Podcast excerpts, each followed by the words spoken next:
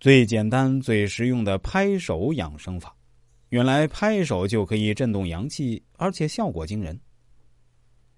今天告诉大家一个非常简单的养生方法，而且人人都可以操作，也不受时间和空间的限制，就看大家是否可以坚持做下去。这种最简单的补气法就是清晨拍手。拍手其实很简单，效果却不简单呢。拍手是一种治刚治阳的养生方法。其主要功能就是补气。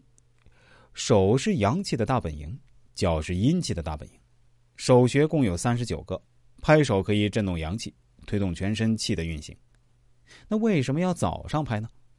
因为早上太阳刚刚升起，天地间的阳气开始慢慢积累，人体内的阳气也随着旭日开始生发。以人配天，此时拍手可以促进阳气的生发，利于全身之气的运行。乾隆皇帝活得很长，诗也写的很多，不过好诗却很少。有一首诗是他写手与气血关系的：“掌上悬日月，时光遇倒流。周身气血清，何年是白头？”从文学的角度来说，乾隆爷的这首诗啊不足称道，但从养生学的角度看，这首诗却很有价值。他说：“人的手掌上藏着健康长寿的秘密。”掌握了这个秘密，岁月就会倒流。这个秘密是什么呢？那就是拍手。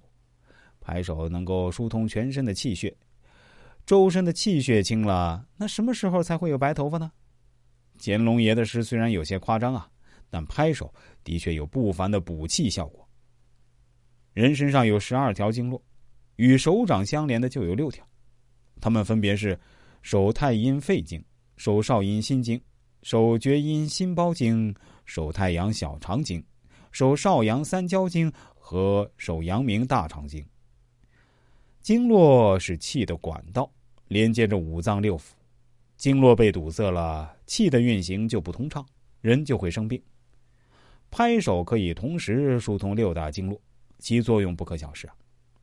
为什么要一边拍手一边大喊大叫呢？我们的身体不仅仅是物质的，也是精神的。人的精神可以分为三个层次，精神的第一个层次藏在人的大脑里，被称为意识，人们常常用它来思考金钱、美女和权力。